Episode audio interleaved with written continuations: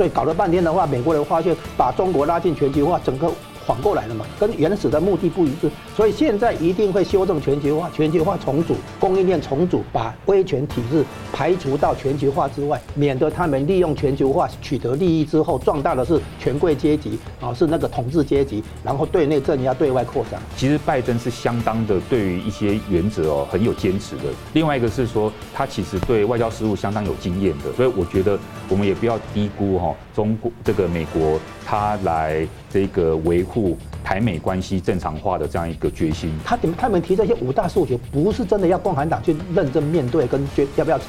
接受的问题，他们这共产党不会接受，他们只是要反过来证明说，我们认认为一个合理的中国，一个现代化的中国应该具备什么样的基。日本人他们对于将来战时的各种这种防护的这种准备干粮啊，准备应急的用品，做的是非常彻底。我觉得我们国人哦，对于我们自己，不管是不是以后会发生任何冲突，我们都要提早准备，我们要有这这种危机意识的认知。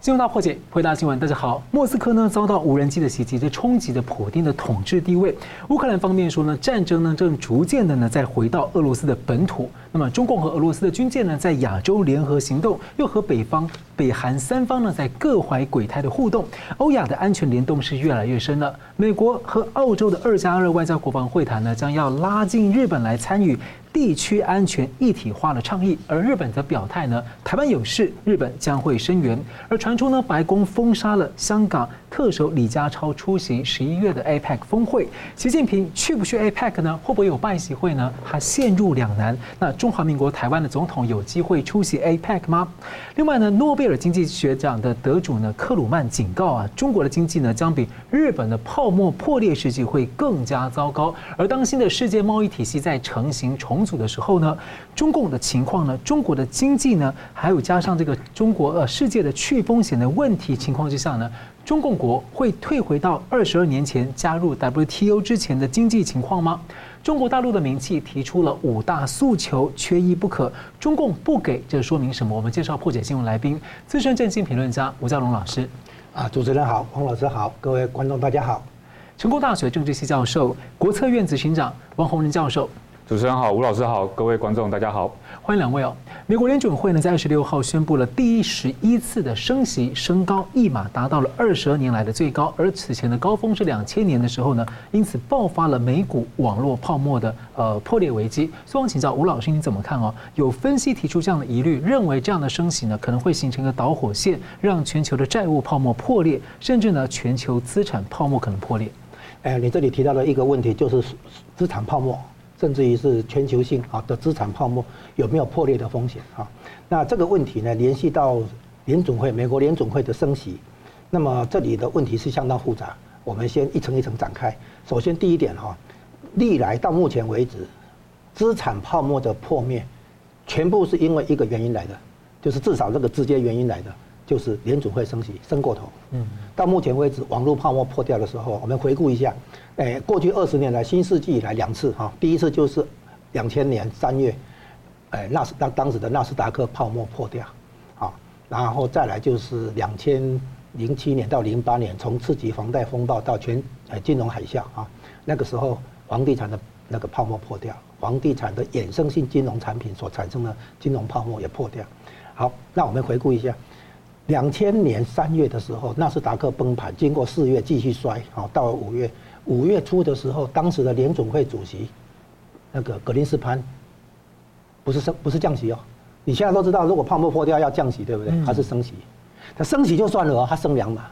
从百分之六升到百分之六点五，你去看记录啊，在两千零两千年的五月的时候，泡沫已经破了崩坏两个月了，他升息，为什么你知道吗？他说这个不是泡沫破掉。It's not a crash。他说这什么？这这是一个涨多以后的修正，It's a correction，修正。他当时没有意识到这是泡沫破掉，然后经经过了半年哈，到了两千零一年新年过后，他到耶诞节的时候都还还还拒绝那个降息，然后呢，经过一个圣诞节跟新年休假以后，大概有很多犹太人跟他做做工作哈。二零零一零一年的一月。新年假期结束后上恢复上班的第一天，他用视讯会议降两码。月底的时候，正式的利率会议再降两码，所以那个月降了四码，是这样来的。好，利率在当时百分之六，连那个格林斯潘把它升到六点百分之六点五，然后泡沫破掉啊，然后再来两千零七年哈之前是两千零六年六月，从零四年的六月到零六年的六月这两年的期间，总共十七次会议，一年八次，头尾加起来是七次会议，连续升息十七次嘛，啊，然后从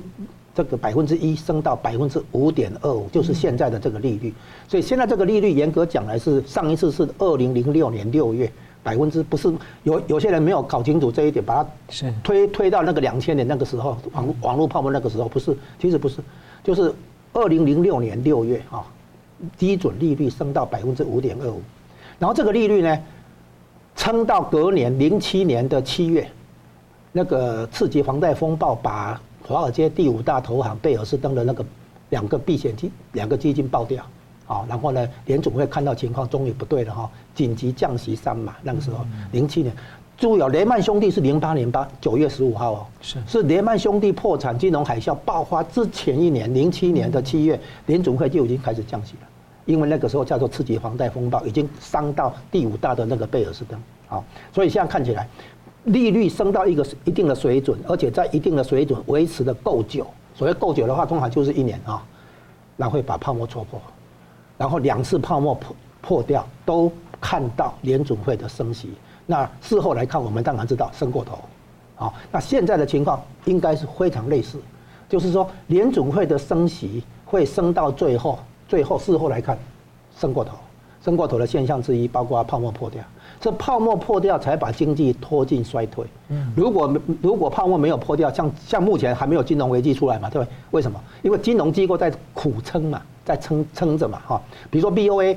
美国银行的债券部位的投资的各个账面亏损，听说超过一千亿美金。哇！然后他他他撑住了，是。他撑住了，结果呢？等到最后撑不住的时候。它会出现悬崖式下跌，就是崩盘、雪崩。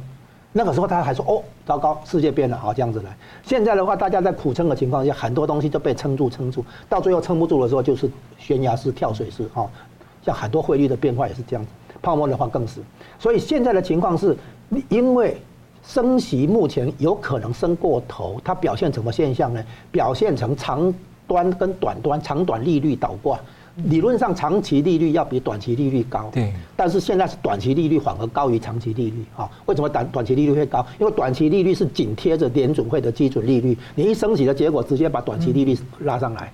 然后长期利率可能没有跟那么快，对不对？那就变成倒挂。那短期利率是银行的资金成本，长期利率是银行的资金收益，因为银行是借短换换换长嘛。对。那你长短利率倒挂的结果，银行是内伤，资金成本。大于资金效益嘛，好，那这样的话，银行一开始会不承认嘛，会会苦撑，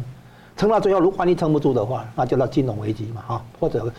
也说是金融，比如再保险公司、存款公司那些出问题嘛，就金融机构，我们广不并不是只有投资银行或商业银行，就金融机构出问题。所以那个金融海啸的时候，不是有那个什么黄丽梅、黄黄帝梅那个一些那个基金破掉嘛，哈，这样子，好，就我们通称为金融领域出状况，金融机构出事情这样子。这样子的结果就逼得联准会只好宽松降息，可是那个时候来不及了。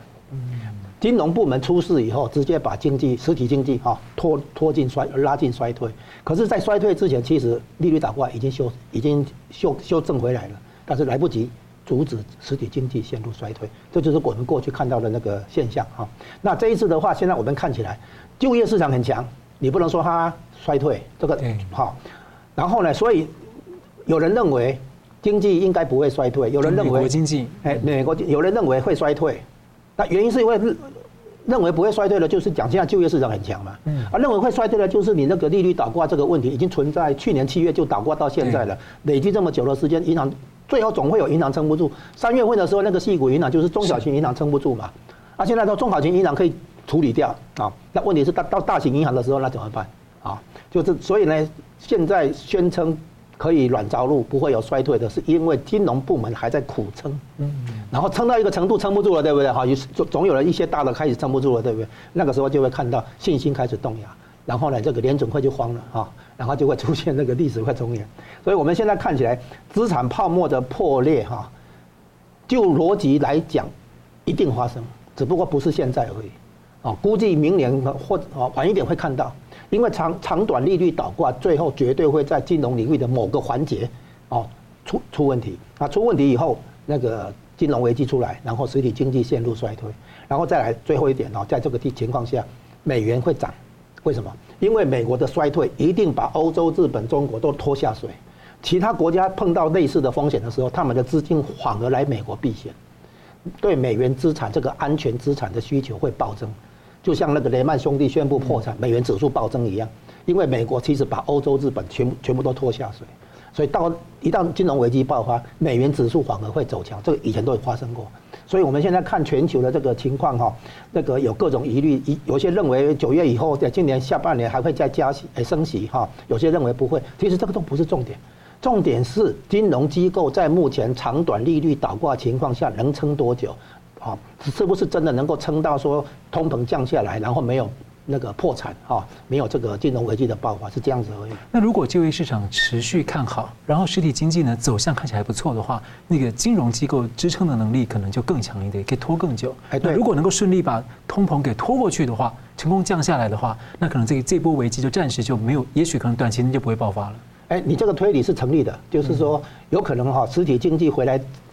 帮金融部门撑一把啊，就是实体部门一边啊，金融部门、资产部门一边。那以前是经济不好才传递到金融部门，哦，股价开始反应。那后来发现是金融部门冲击了实体经济啊。那你现在的情况可能就是互相啊影响，互相有互动这样子。那现在看起来就是说联总会的判断在于说这个通膨降下来的速度，因为他在预防两件事，一个是通膨会反扑，第二个是通膨可能长期化。哦，他在预防这个现象。如果没有这个问题，那最好啊，就是通膨一路朝着目标的百分之二前进，然后大家可以放下一心中的石头哦，不用担心那么多，就是说软着陆啊，不用付出经济衰退的代价，把通膨的问题解决。大家都蛮希望这样啊，但问题是，万一情况不顺利的时候，联总会必须有个备案啊，是这样子。所以大家要意识到说，联总会面对的风险，包括如果出现这种雪崩，包括这种出现急剧下跌的这种。金融状况的话，那联准会必须要应对啊。嗯，是感谢。我们这边看到呢，十三国的这个呃护身军刀大规模联合军演正在澳洲进行，也是国际的焦点呢。那美国、澳洲呢，在二十九号进行了二加二的外交国防会谈，重申台湾海峡的和平稳定重要，也达成了协议啊，要持续强化在澳洲的军事布局，像是升级空军基地啊，还要帮澳洲发展导弹制造与维修，而且呢，还要加紧工作，让日本参与美国、澳洲主导的。地区安全一体化的防御倡议，就是美国官方呢第一次那么公开的提出来哦。所以另一方面呢，日本最近发布了二零二三年的防卫白皮书啊，把中共定位是前所未有的最大战略挑战。防卫副大臣呢也表态，台湾有事，日本可能会声援。所以，我想请教王老师啊，从美澳的二加二会谈，跟您最近观察日本防卫计划的这个变化哈，你有什么样的观察？我觉得这边有三点哦，提供呃观众来参考。我觉得第一点就是说。我们过去都认为说台湾问题国际化，我觉得这个当然这个观点是正确的。但是除了台湾问题国际化之外，你会发现到说，其实这个各国他们之所以要护台啊，或者说要在台海附近进行演习哦，就是说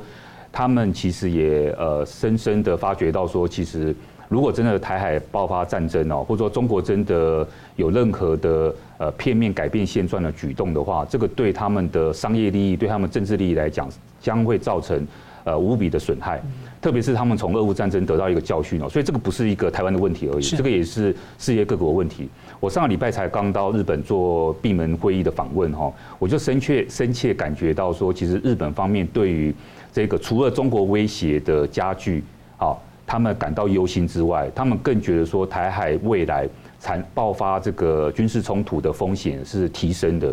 他们有非常这种呃希望能够提早准备的这种担忧哈，但我们会有很多的呃证据跟他来说明说，其实他不用那么担忧，有很多都是这个虚晃一招啊，或者说这个都是呃不不必要的过度担忧。但是呃，包括日本、包括美国哈、包括澳洲这些国家哈，他们会受到这个台海的这个冲击哦，我觉得。是呃，可能是远超乎他们所预期的这个想象，所以这第一个问题哈。那以至于说，刚刚主持人提到说，这个日本发这个防卫白皮书哈，更早之前去年年底的时候发了这个三个很重要的安保文件，这个对日本来讲是最主要的目前国家对外安全政策的方针啊，所以这个你现在看到这个防卫白皮书，只是去补充或是加强他们对于中国恐惧的这种忧虑。好，可是呢，这个有一个很重要一点，就是说，他们除了揭示了中国是一个这样子一个呃逐渐变成是真实的威胁之外，一个很重要就是说，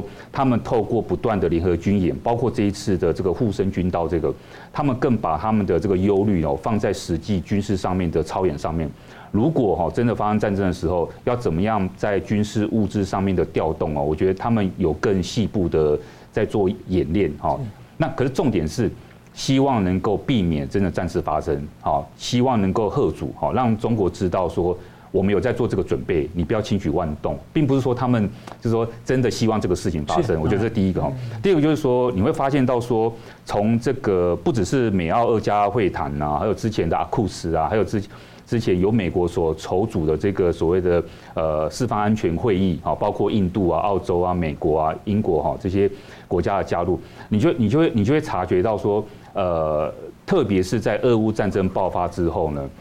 西方人或是美国为主的这个理念相近的国家，发觉到说，其实呃，欧洲的战线跟印太地区的战线其实是呃联合在一起的，就是不是今天欧洲有事情，我们就在旁边看，我们漠不关心，觉得说那个是他们的事情，跟我们没有关系，其实都会有联动性，因为这个联动的关键就在于说，这个俄罗斯跟中国的合作啊，还有包括中国怎么样看待。或者说受到这个俄乌战争影响，他也去学习了。他认为说他可以一样发动战争，然后呢，这个打这个消耗战，然后这个成本他怎么去计算的这个问题等等之类。我们从最近的中俄的这个联合军演，我们就可以看出来，他其实军演的地方不是在台海周边，而是在日本海附近的海域，所以它也锁定了日本。那更不用讲在南海的部分。所以说，我觉得西方国家，美国也发现到说这个联动性的。这个真实存在，所以我觉得这个呃不是只是说台湾的问题，而是有东北亚、台湾跟南海的问题。哈，最后一点呢，就是我觉得说这个你会发现到说，欧洲国家的这个包括英国、法国、德国，他们越来越关注这个呃台湾的这样子一个问题。哈，因为对他们来讲呢，这个呃。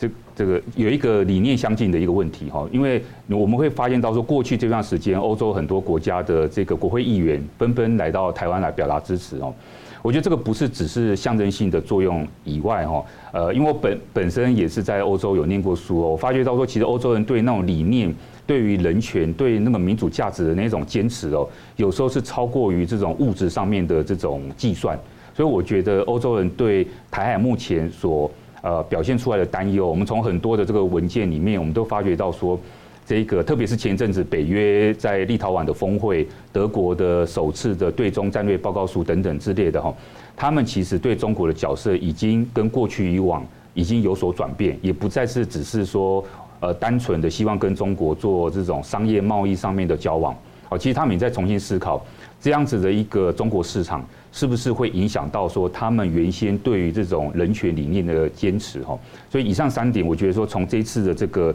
呃这些军事的合作啊，从这次白皮书里面，我们可以看到一些端倪。那我再追问一个，就是说，美澳目前提出这个地区安全一体化的防御倡议啊，然后说要加入呃，再加入日本。那我们知道，日本算是这个第一岛链的重镇，那澳洲算是第二岛链的一个非常重要的这个基地啊。那因为前一阵子刚好美国 AEI 智库一个专家，他就是投书说，也许他传出说，美澳日可能在明年的二加二会谈，有可能会提出一个。呃，美日澳的三方的这个护台联盟，然后又类似一个亚太小北约一样的集体防卫，用这样的方式呢，变相让中共无法来进攻台湾。那所以您觉得这个地区安全一体化防御倡议，美方公公开的说出来，您怎么解读它的意涵？第一个当然就是贺主哈，我觉得还是目前以贺主作为主要的战略的一个考量。嗯，希望中国中共呢不要轻举妄动，希望解放军不要低估。呃，西方国家的能力有点像是下棋下到让你没有办法动。对，那另外一个就是说，我发觉说日本在这这几年的的角色哈，特别是岸田文雄上台之后，我们一开始都认为说岸田文雄可能没有像安倍晋三这么强势啊，或者说在外交上面可能没有那么主导。可是你发觉到说。这个日本积极的跟英国、跟欧洲国家、跟澳洲，好，跟其他区域周边的国家进行合作，连印度都有。对，这是他主动哦，因为他有这个所谓的宪法第九条的这种呃防卫的国防这个自卫队的这个限制哦，它不能有军队。可是呢，我觉得他现在从另外一些方面来转换，他包他也军援乌克兰，也提供一些相对的一些比较没有那么敏感性的，比如说这个有一些这个吉普车哈，这些军援的这些算是军事设备的这些资源。所以我觉得，就说跟这个澳洲、美国的联合，这个事其实有很多都是本来台面下都在进行的，只是说现在把它公开出来，让中国更知道说这个西方。日本、美国对于护卫这个周边地区的稳定的这个决心，我觉得这个更为重要。嗯，这其实某种程度上慢慢的有点清晰化。我虽然没有接掌台湾，但是你要打台湾，你不可能不处理美国那个在这个呃日本或者澳洲的基地，因为它是相互联动的嘛。对，嗯，好的，感谢。那我们休息一下，等下回来看呢。诺贝尔呃呃经济学奖的得主克鲁曼呢，认为说中国的经济啊可能会比当年呢日本泡沫破裂时期呢更加严重，中国经济会退回到加入 WTO 之前吗？那另外呢，习近平到底去不去 APEC？他陷入可能会陷入两难，这时候台湾有机会吗？休息一下，马上回来。欢迎回到新闻大破解。中国大陆的经济呢有衰退的迹象，有很多人在问，这会步上日本当年泡沫经济破裂的破城吗？那么，两千零八年的诺贝尔经济学奖得主克鲁曼就警告他投书外媒啊，警告分析说，中国情况呢可能会更糟。而中共呢加入 WTO 世贸组织十多年了，如今呢全球重组供应链，新的世界贸易体系呢也正在重组成型。那主要国家的共识是对中去风险化，全球化也在巨变。最后请教吴老师，你怎么看啊？克鲁曼他的观察评论。第二个是说。中共国的经济有可能会退回到二零零一年参加 WTO 之前那样状态吗？啊，你这里提供了也提出了两个问题，第一个是全球化的那个最新变化，第二个是在这个全球化的变化当中，中国经济的角色。那么，你虽然是引用了克鲁曼的评论啊，但是这两个问题就被巧妙地串起来了。那现在答案都是直接先直接回讲答案哈，就是中国会步日本的后尘，就是。泡沫破掉以后，出现失落的二十年，甚至于三十年啊，那这个会你问，如果你问说会不会啊，这可能性存不存在？答案是肯定的，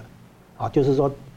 几乎一定啊，但是会有一些差别啊，会有一些差异。然后第二点呢，就是全球化本身到底怎么演变，以及中国在这个情况下哈，它能做什么，受到什么样的影响？那我们先讲第一个，全球化的演变是这样啊。张忠谋讲的那个全球化已死是原本的早期定义的，也就是古典经济学下的贸易理论哈，讲每一个国家根据自己的资源跟优势来参与国际分工，然后进行交易，这样对大家都好，这是典型的自由贸易的逻辑。那那个自由贸易就是那个全球化，根据那个自由贸易来讲的那个全球化叫做全球化一点零，啊，那个版本死了，啊，那那个部分结束，但不等于全球化本身结束。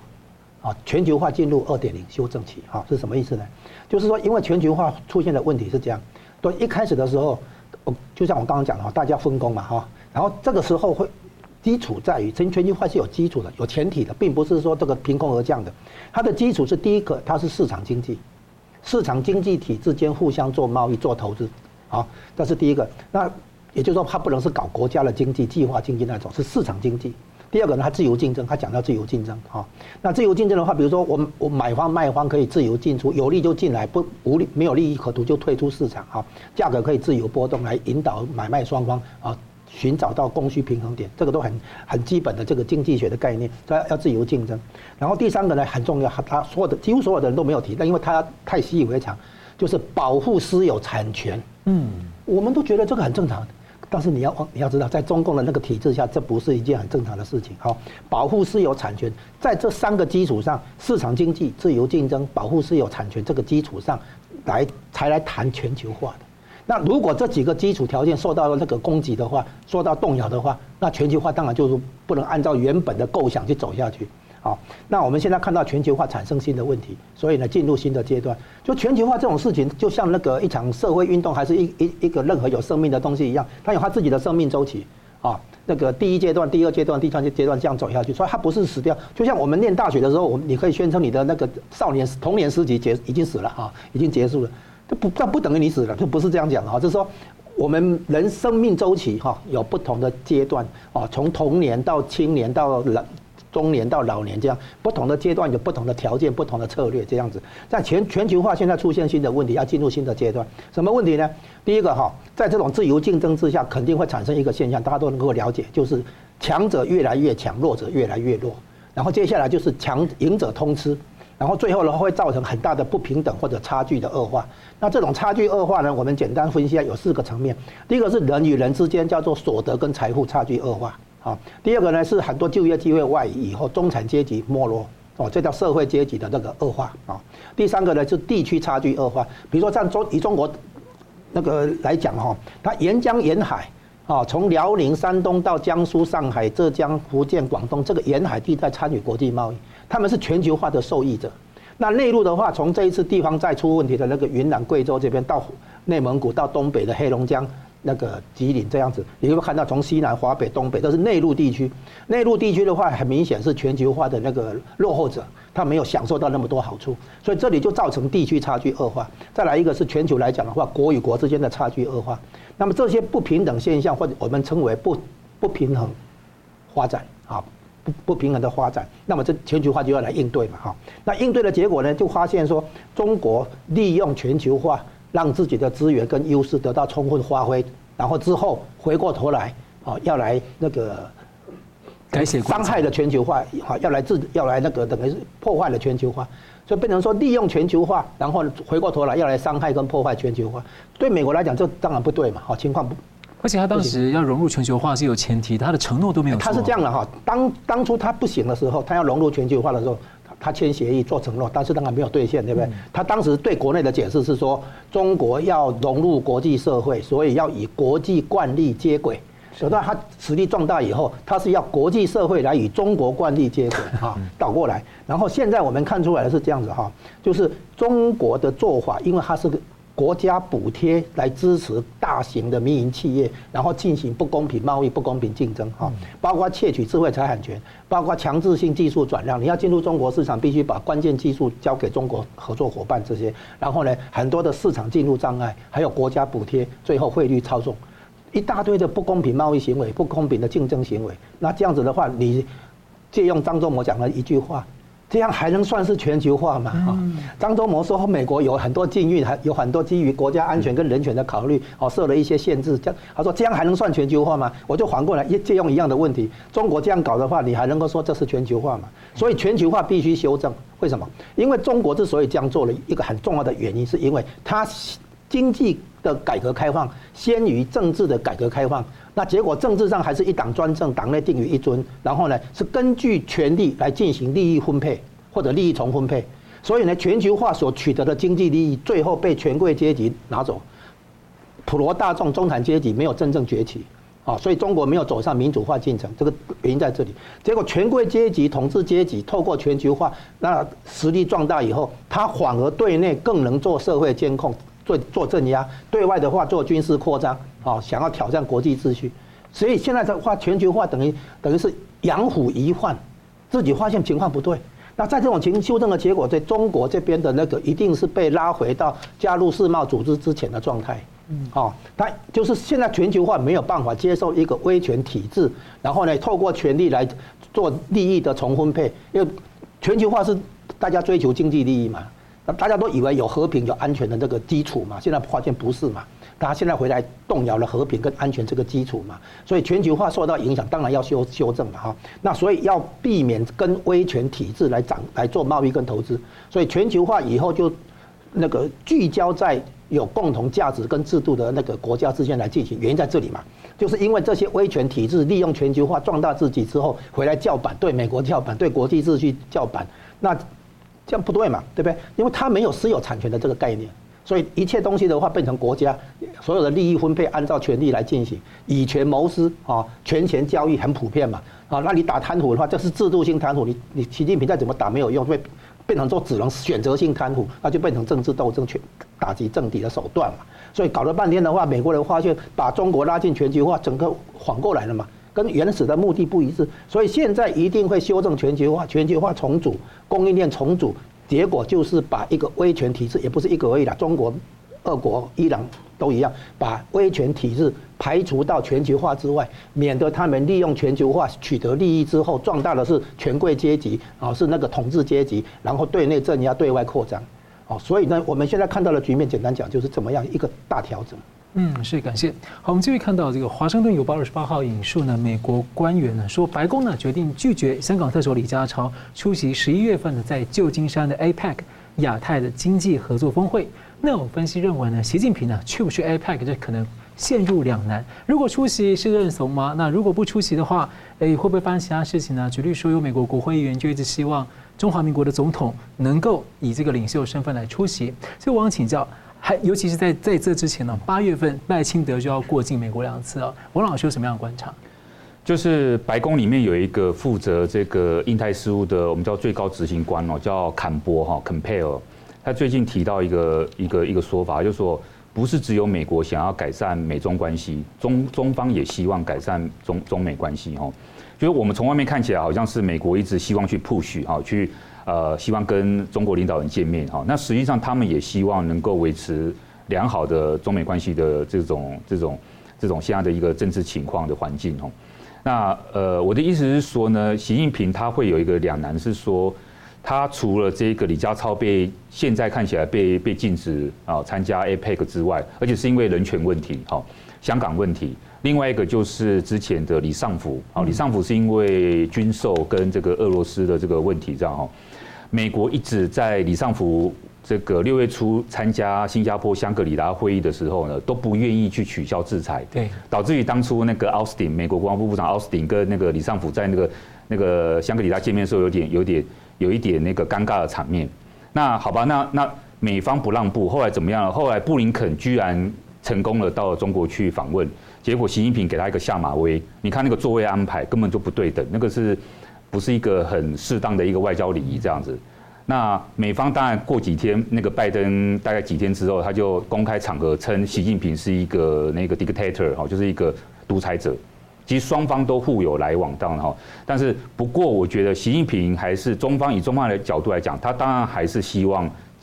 这个见到拜登。见到的原因倒不是说希望去解决什么问题，而是能够见面就能够先缓和下来，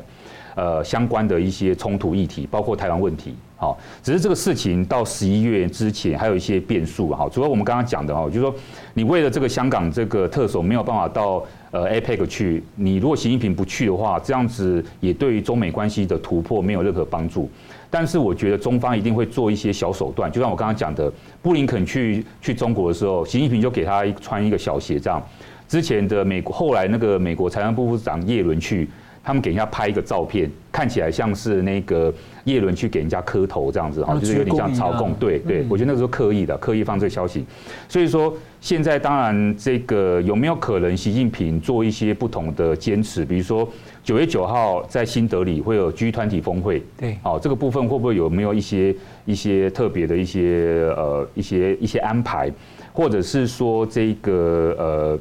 接下来对于这个赖清德副总统访美的这个部分，特别给予呃施压啊，或是特别用军事的手段来夸张化这一次。呃，赖清德副总统访美的就过境美国的行程等等之类的，我觉得这个这个是有可能的哈，我们我们必须要做关注喽。那最后刚刚主持人讲到说，这个当然美国的很多国会议员对台湾都很支持哦，都希望呃在没有任何无理的这种干涉的情况之下，我们当然都希望蔡英文总统可以用总统的身份到呃国际场合参加会议啊，当然包括 APEC 哈，只是这个这个可能性存在，但是几率当然还是比较比较小哈。所以说我觉得因为。美方总是会考量到说，现在台湾要大选啊，美方自己也要大选，所以说的确有一些呃，有一些有一些有一些因素的考量，不希望去呃额外的去破坏了这个。目前可能选举的一些一些一些一些变数，这样的，我觉得我觉得这个是美方的确会有一些顾虑，这样。但是因为增加一些变数之后很不好处理，这样。对，因为美方也不希望说，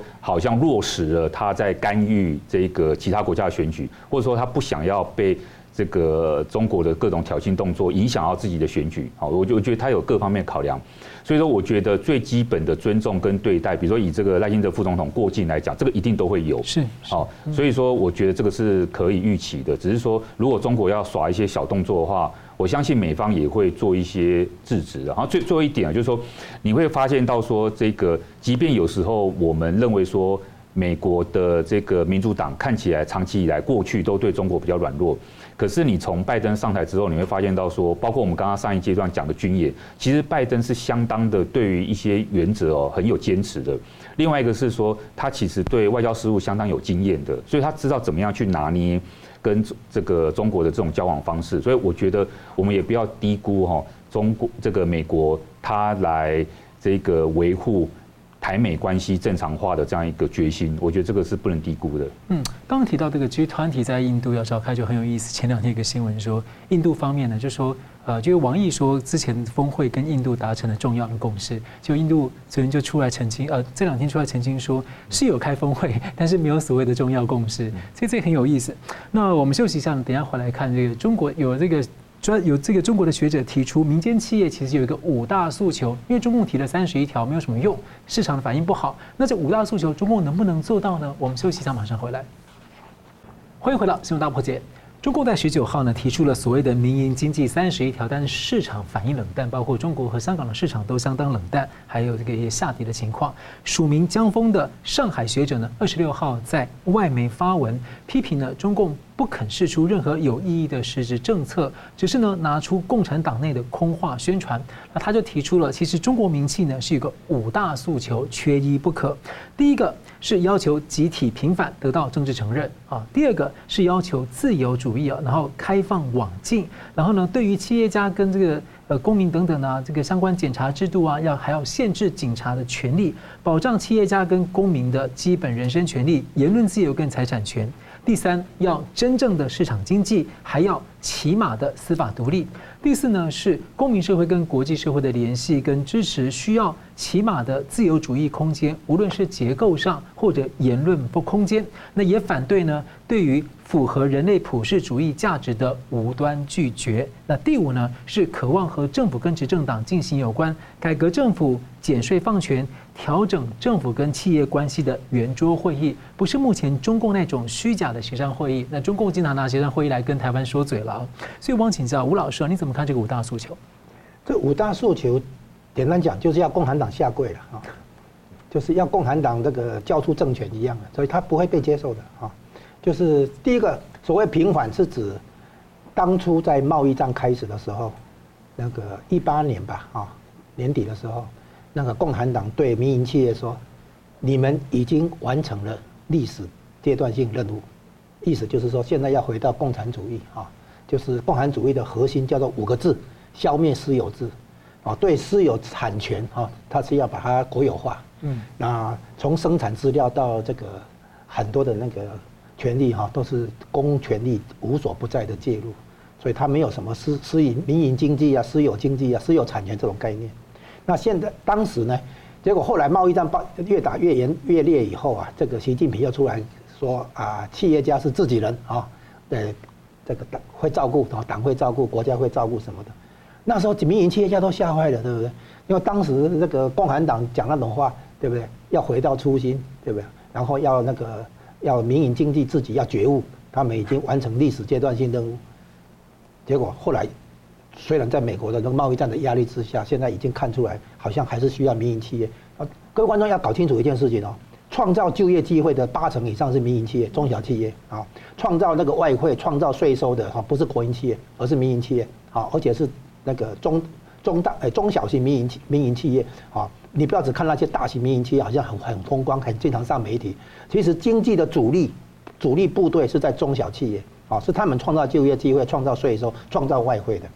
好，现虽然对企业家的话哈很重要，就是说在市场经济里面是。企业家，啊，去组织资源，推动创新，承担风险，这个不是官僚能够做的。官僚的训练不是去承担风险，他们去执行指令，执行法律。所以你如果要去摸索新的领域，要推动研发，然后东西做出来能不能做出来不知道，然后做出来能不能在市场上得到那个消费者的接受不知道，你有很多风险的。所以你必须让它有利润。所以利润不是来自于剥削，是来自于创新，来自于承担风险，你要得到的报酬。所以社会主义的思维这个地方转不过来的话，它跟资本主义是没有办法接起来，对不起来的。哦，所以呢，共产党一直一有机会就要来对付企业家，哦，要来对付私有制，要来对付这个产权，啊，那是这一点。所以他要求平缓，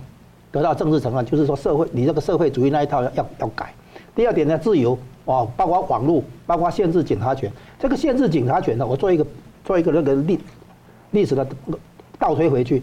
台湾的民主化进程不是一开始就提出政治主诉求、政治主张，所以要求民选总统，不是哎。一开台湾的民主化一开始的时候，在五十年前的时候，在在在推的时候是要求什么？限制警察的权利。嗯，我们这样才可以集会游行。有了集会游行以后，我们在第一步、第二步要求什么？能够出版自由、言论自由。啊，然后有了这个以后，我们开始可以好好的来示威游行了，对不对？这个时候才提出全面呃全面改选的这个主张，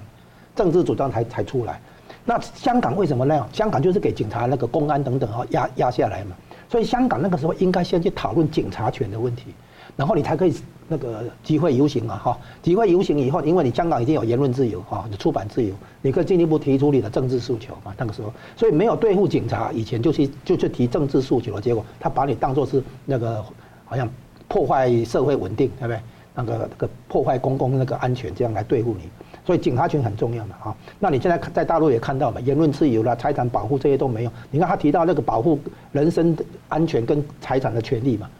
这是市场市场经济最基本的东西嘛。你要有法治的那个基础来保护产权嘛，不然你你叫他做做什么生意？现在共产党让你做让你赚钱，然后他说这个是我给你的恩惠，到时候到了我要收回来。所以你在那个什么大企业家的话，每个人都准备跑了嘛，啊，对不对？是这样来。第三个呢，要真正的市场经济，包括司法独立，就是法治的基础。再来第四个的话，公公民社会这边有言论自由这些东西哈，然后呢还要跟国外有联有联系，对不对哈？那这接受普世价值，这些东西要共产党的命嘛，对不对？第五个的话，就是说那个是的政府职能改革，就是政府定下游戏规则啊，有经济的立法，然后呢让让民间企业去。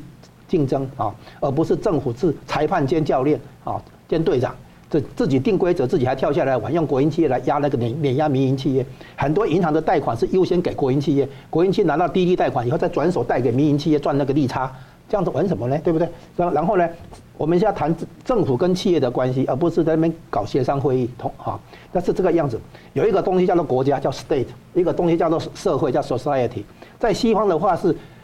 社会制约国家，你看哈，所有的这个法治社会讲宪法是去规范人民的行为吗？不是哦，宪法是先去规范政府的行为，政府的权权力得到制约啊，再来才是讲那个民人民跟人民的那个关系。在共产党那边的话，是国家控制社会，state 在控制这个 society，是党国，哎，对，倒过来的，他党国体制嘛，你讲的对啊，就是所以是公。公权公权力压倒了那个民间的那个人权啊、自由啊这些，所以他这两个体制到时候要一定一定是没有办法和平相处了。所以你我们现在看起来就是说，中国大陆的民营企业家或者有人替他们喊出这五大诉求，简单讲。就是要共产党的命。但老师这样讲，我们说实在的哈，你刚说要请共产党下跪，说实在的，中共对企业家跟对百姓做那么多的事情，这个下跪可能可只是道歉的第一步而已。为什么这样讲？因为一九四七年当时的《新华日报》，当时毛泽东啊等等的共产党是喊出要美式的民主啊，还批评蒋介石在抗战时期不够民主啊，没有落实。但是他用这样的说法，然后让西方国家认为说，哦，共产党要的是民主，那这样我们对这个中华民国内部的这个他们内部的战争，我们可能就可以再观望。但到最后发现不是这样子，然后他的宪法写的也是啊，他给了那么多承诺，所以事实上我觉得这五大诉求从中华人民共和国宪法来看，它其实只是要求实现这个宪法的部分条文而已啊，哎，还是部分实现而已。所以老林，你觉得你怎么讲的那么理想化呢？你看实实际运作不是这么回事嘛，对吧？哈，啊，这个我们现在看出来就是说，中国大陆内部的，尤其是民营企业家，嗯，啊，他们已经知道说要跟共产党啊。开什么条件啊？就是说，国家的权利，或者统治的权利是来自于被统治者的同意跟授予啊。是，所以就是说，社会制约国家，而不是国家来那个镇压社会啊，那个监控这个社会。现在，所以呢，现在你如果要共产党改这个的话，对他来讲，他的感觉就是你要我的命啊。那对共产党来讲，他没有能力。在一个所谓民主的社会、自由的社会、法治的社会来进行治理的，他没这个能力的啊。他唯一能做的说，好，你这个店开店赚钱了，对不对？他要来跟你要保护费啊。你叫他说，你来学我怎么开店做生意赚钱，他没办法。所以哈，这个现在大陆的民营企业家干脆就直接把政治诉求摊出来啊。那这个意思就是说，我说把我把它比喻为说，你要共产党下跪嘛哈，但是共产党肯定不会嘛哈。所以到最后的结果哈，所有这类主张的。一定会全部被抓、被清洗，所以呢，对共产党来讲，他不得已，他非这样干不可。啊，他的整个概念就是抓紧紧抓住权力，然后呢做维稳，然后呢叫做保党保政权。所有那个你看起来不合理的措施，他全部用这个高帽子来来给自己找到正当性。我这样做，我镇压你们啊，我是为了保党保政权。然后党内也没办法反驳习近平这样说，那就不要党就好了。不，那是你在党外嘛？哦，你在党内的话，党内的人没有办法说习近平这样不对。但问题是他手段不对嘛，目的正确，手段不对嘛。哦，他必须用那个开放的态度、改革开放的态度来处理经济问题、政治问题，而不是倒过来要别人来对他配合嘛。所以他结构性改革是做不了。哦，我再补充一点，好，因为共产党啊有一个大问题，就是他从来没有习惯去遵守。承诺遵守协议是。哦，所以呢，他如果现在答应你的话，他真的只是忽悠你跟应付你，嗯，撑过现在，然后呢，这个就是所谓谈谈打打那个源对。来源嘛，跟你谈了半天没有用，现在美国已经发现跟他谈没有用，哈，跟尤其是跟习近平谈没有用了，习近平讲的话就是随便随口答应你，他不会做，所以你你你你提这些诉求的话，他点他们提这些五大诉求，不是真的要共产党去认真面对跟决要不要承接受的问题，他们这个共产党不会接受。他们只是要反过来证明说，我们认认为一个合理的中国，一个现代化的中国应该具备什么样的基础？对对，就是这样子。他带反将一军，他不指望他会接受，甚至他这个文章一登出来以后，这个作者一定一定跑路了。而且其实啊，你看当时我们台商过去的时候，我记得当时其实中国大陆他们是有制定一些所谓台商权益相关保护法，但根本后来没有用啊。然后后来呢，对外商也是进入 WTO 说做了这相关的改革承诺啊，也就没有做嘛。你知道那个巴比迪人啊，因为那一首歌啊，嗯，那个。Blowing in the wind，拿到诺贝尔和平奖。是，你们告诉我，你到底还要走多远才能够看清楚现事实、现实，对不对？你到底还要看共产党走多少、干了多少坏事，你才会了解这个本质？他不会遵守协议，不会遵守承诺，对他来讲只有实力的较量。他实力不行，你不行的时候，他跟你谈；实力行的时候，他碾压你，就这么回事。你跟他提要求没有用，他只一切只看对他的权力的运作是有用还是没有用，是有威胁还是没有威胁，就这样而已。嗯，好，我们接着看到啊，这个美国政府认定呢，中共呢在。呃，对美国输送给军事基地的像电网、通讯、工学系统等基础设施啊，植入了恶意的电脑代码。当台海发生事情的时候呢，就有可能会冲击干扰美国在台海的护台的军事行动。那美方呢，正在移除这一些被称为定时炸弹。然而最近呢，中共的火箭军高层频频出事，也被猜测是否涉及呢对美方泄密。美中双方七月份呢，就罕见的就间谍战呢有公开暗示表态的情况。七月十四号，中共高调宣传国。的隐蔽战线，要求各级党委要支持工作。七月二十号呢，美国中情局长 CIA 坦承，十多年前呢，在中国的情报网受到重创，而现在呢，已经重建了在中国的情报网络。好像说我已经开，已经做好了，可以继续了。所以，我想请教王老师，你怎么看呢？从这些的情况来看，怎么看说就是它凸显的一些问题？这有好几个层次的问题哦。当然，那个刚刚那个。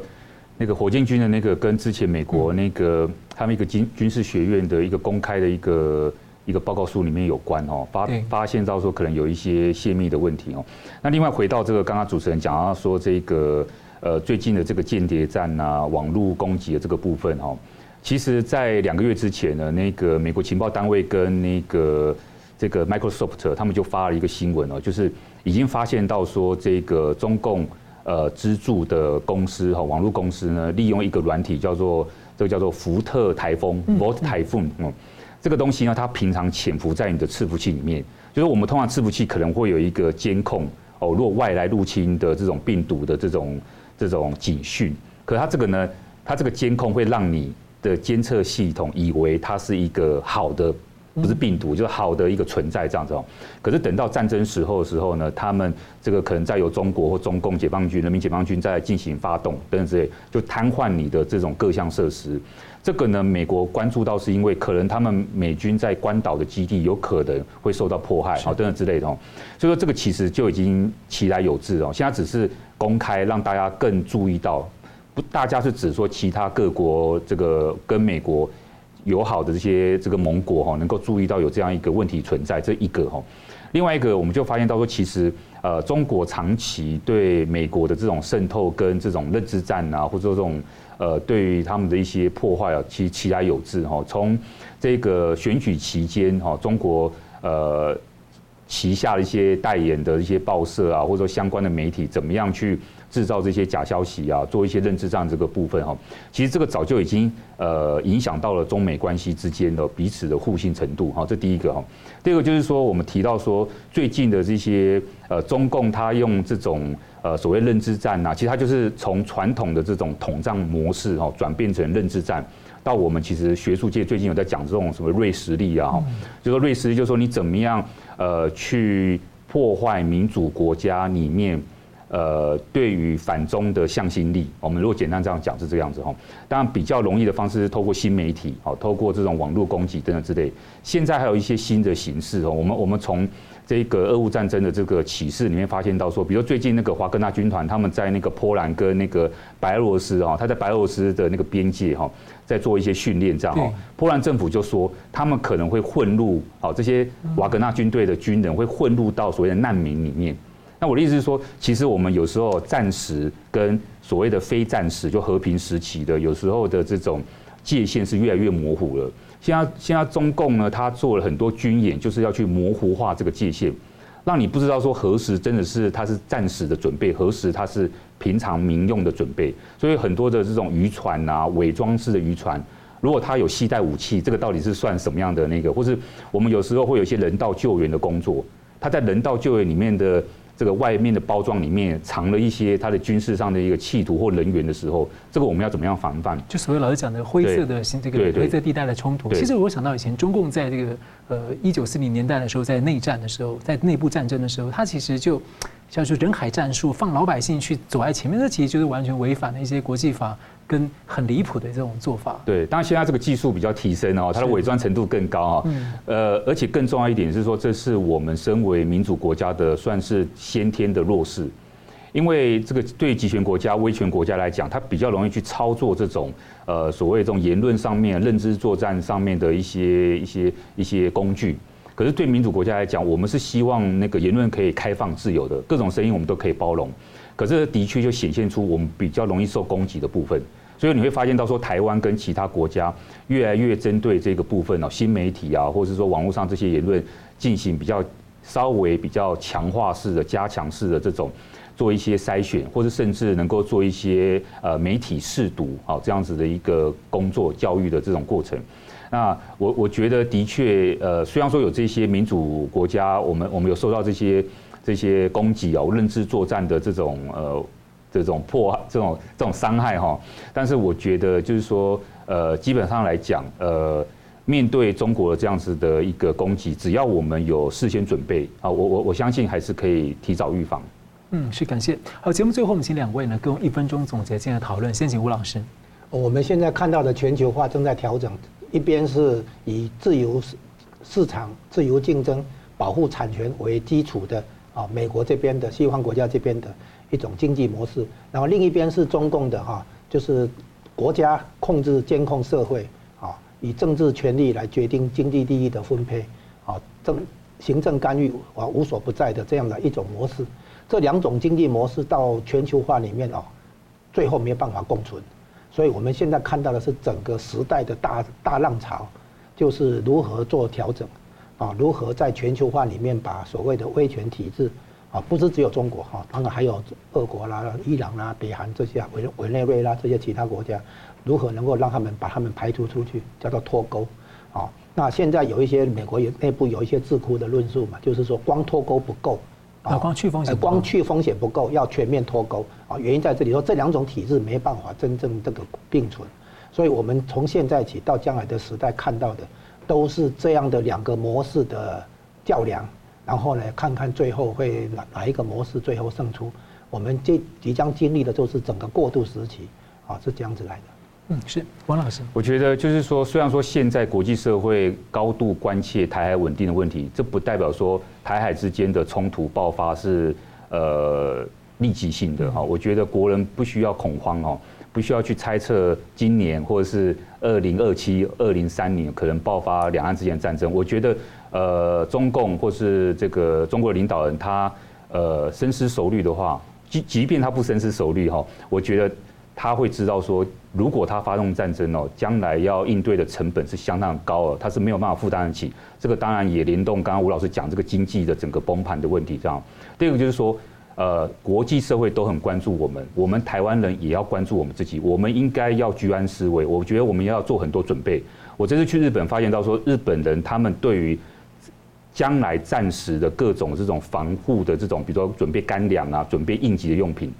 做的是非常彻底，我觉得我们国人哦，对于我们自己，不管是不是以后会发生任何冲突，我们都要提早准备，我们要有这种危机意识的认知。嗯，是感谢，非常感谢两位来宾精辟的分析，感谢观众朋友的参与。新闻大破解每周一、三、五再见。